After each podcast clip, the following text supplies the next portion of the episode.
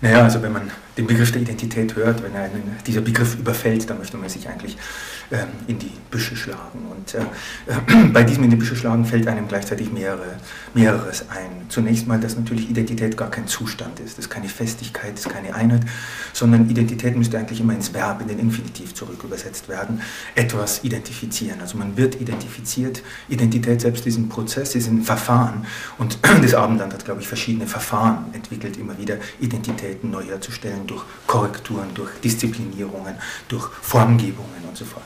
Ähm, das heißt auch, dass gleichzeitig der, äh, die Identität, jede mögliche Identität von Individuen, von Staaten, äh, von äh, Bevölkerungen, von wissenschaftlichen Phänomenen, dass diese Identitäten immer mit einem seltsamen Milieu ihres Andersseins, ihrer Unähnlichkeit verbunden sind. Man könnte also sagen, Identitäten sind immer dort Existenz, wo sie gleichzeitig existent, wo sie gleichzeitig eine Wolke ihres Andersartigen ähm, um sich haben. Also das Feste hat das Milieu des Flüssigen um sich, äh, die Einheit hat das Mannigfaltige um sich, äh, das Konstante, das Flüchtige. Und ich glaube, dass diese Flüchtigkeitsereignisse oder wenn man so will, diese Wolkenereignisse, die alle Identitäten umspielen, ähm, dass diese zumindest in dreierlei Hinsicht auch für heute angesprochen werden könnten. Zunächst mal, glaube ich, ist, was die Ordnung unseres Raums auch unsere Epistemologie, unsere Wahrnehmung betrifft, war eine der großen identitätsstiftenden Erfindungen die Perspektive seit der Renaissance. Das ist ja nicht nur ein ästhetisches Modell, sondern das ist auch ein Wahrnehmungsmodell, das ist auch ein wissenschaftliches äh, Modell. Und interessant ist nun, dass seit dem Auftauchen der Perspektive, das heißt seit der Erzeugung dieses Ortungs- und Ordnungsraums, dieses Systemsraum, Systemraums, in dem ähm, die Dinge und Wesen ihren festen Ort haben und damit identisch sind, wiedergefunden werden können, ähm, dass ähm, in diesem Raum gleichzeitig etwas auftaucht, was ihm entgeht. Und das ist ähm, die ziehende Wolke, das ist der Rauch des Feuers, das ist der Vogelschwarm. Also das heißt all das, was keine feste Oberfläche, kein festes Volumen, äh, keine glatten Konturen hat. Und es ist nun äh, gleichzeitig bemerkenswert, wie seit dem 19. Jahrhundert äh, dieses Wolkenartige als ästhetisches Ereignis immer deutlicher in den Vordergrund äh, tritt und alles Mögliche infiziert. Man kann an die Bilder von Turner etwa denken, von Turner, in dem keine festen Gegenstände, Konturen, Formen, Gestalten mehr auftauchen, sondern plötzlich nur noch ein unterschiedsloses Milieu, in dem Wasser in Nebel, in Rauch, in Feuer, in Wolken übergeht. Oder man kann an Proust denken, wo etwa die Liebesgeschichte, die Begegnung mit Albertine zunächst mal die Begegnung mit einer Vielheit ist, das heißt mit einem Schwarm, mit einem seltsamen Geflirre, in dem Albertine bestenfalls ein kleines Molekül in einem größeren, wolkenartigen Zusammenhang ist. Oder man könnte an den Film denken, also zum Beispiel an den äh, Film Hitchcocks Die Vögel, in dem nun die einzige reale Bedrohung darin besteht, dass sich die Einheit des Seeraums, die Einheit des Hörraums immer wieder in ein Geflirre, in ein Gezwitscher, äh, in das Wolkenartige, wenn man so will, in ein Gestöber an äh, äh, Tieren auflöst, die nicht mehr als einzelne Exemplare, sondern nur noch als Menge, als Meute, als Mannigfaltigkeit existieren. Ähm, dieses Wolkenartige, das den perspektivischen Anschauungsraum, wenn man so will, bevölkert und überschreitet, ist auch gleichzeitig ein Phänomen, das unsere Synthesis der Wahrnehmung unterläuft. Und dieses Unterlaufen der empirischen Wahrnehmung, dieses Auflösen der empirischen Ordnung von festen Gegenständen und so weiter, äh, ist, glaube ich, in einer gewissen Weise auch unser ästhetisches Schicksal geworden. Es gibt einen zweiten äh, Aspekt, wenn man so will, ein zweites Ereignis, ein zweites Wolkenereignis und das betrifft nun die Fälle der Kommunikation. Normalerweise stellt man sich Kommunikation vor als ein Verhältnis von einem identischen Sender äh, zu einem identischen Empfänger, der eine klare Botschaft überträgt.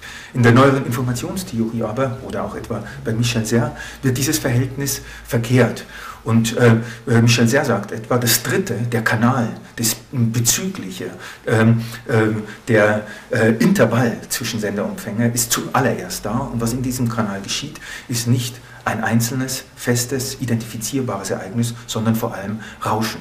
Das Rauschen ist vor der Botschaft da, das Flirren vor der klaren Nachricht, ähm, äh, das Geräusch vor dem reinen Klang. Auch hier könnte man also sagen, dass jede Nachricht, jede Botschaft, die überhaupt gesendet wird, eine Wolke an Rauschen, eine Wolke an Übertragungsereignissen mit sich trägt und nur unter dieser Bedingung überhaupt erscheinen kann.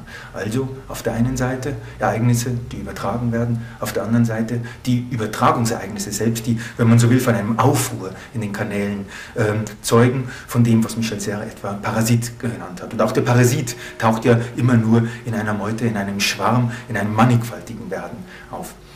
Man könnte vielleicht auch noch ein drittes Wolkenereignis, ein drittes Wolkenphänomen ansprechen und das sind soziale Ereignisse. Wenn soziale Ereignisse für uns auch immer Mengenereignisse sind, das heißt diejenigen Ereignisse, die etwa die Statistik und die Wahrscheinlichkeitsrechnung zu erfassen versucht.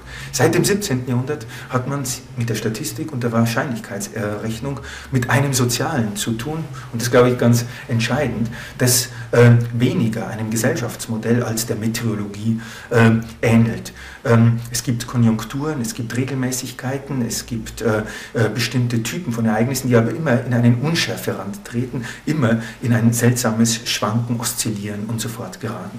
Und das Interessante an dieser statistischen Wissenschaft liegt darin, dass alle Ereignisse, die tatsächlich real eintreten und geschehen, immer von dem Passepartout ihres möglichen Andersseins umspielt werden. Also ein Unfall, der passiert oder der nicht passiert, eine Krankheit, die ausbricht oder nicht ausbricht, ein Verbrechen, das begangen wird oder nicht begangen wird. All das hat aus der Perspektive der Statistik und der Wahrscheinlichkeitsrechnung denselben, wenn man so will, ontologischen äh, Stand. Die Ereignisse, die geschehen und die Ereignisse, die nicht passieren, sind ontologisch nicht mehr zu differenzieren und alles, was geschieht, ist sozusagen von der Wolke seines möglichen Andersseins umspielt. Das wären also drei Wolkenereignisse auf unterschiedlichen Gebieten, die Voraussetzung dafür sind, dass überhaupt so etwas wie Identität auftaucht. Die ziehende Wolke, der Rauch, das Feuer, das den perspektivischen Raum durchzieht und von ihm nicht wirklich erfasst werden kann. Nebenbei gesagt, Erasmus hat Dürer einmal als den Maler des Unmalbaren bezeichnet, weil er sich gerade so gut auf Wolken, auf Rauch, auf Nebel etc. verstand. Zweitens, Kommunikationsereignisse die nur unter der Bedingung etwas kommunizieren, dass sie gleichzeitig vor einem Hintergrund an Rauschen, an Geflirre, an Geräusch, an weißem Rauschen äh, entstehen und diese Wolke immer mit sich tragen. Und drittens schließlich ähm, ähm, soziale Ereignisse, die sozusagen unsere Biografien, unsere Vergangenheiten und Zukünfte prägen, äh, Ereignisse, die immer vom Dunstschleier äh, ihres möglichen Andersseins, ihrer Virtualität umgeben sind. Wenn also tatsächlich vor diesem Hintergrund Identität ähm, ein Schicksal, die Frage nach Identität ein Schicksal auch im 21. Jahrhundert sein könnte, dann müsste man sagen, wir sind diese Wolken, wir leben in diesen Wolken und unsere Biografien haben vielleicht eine Ordnung, auch eine erzählerische Ordnung, wie sie am deutlichsten vielleicht von Borges vorformuliert ähm, wurde.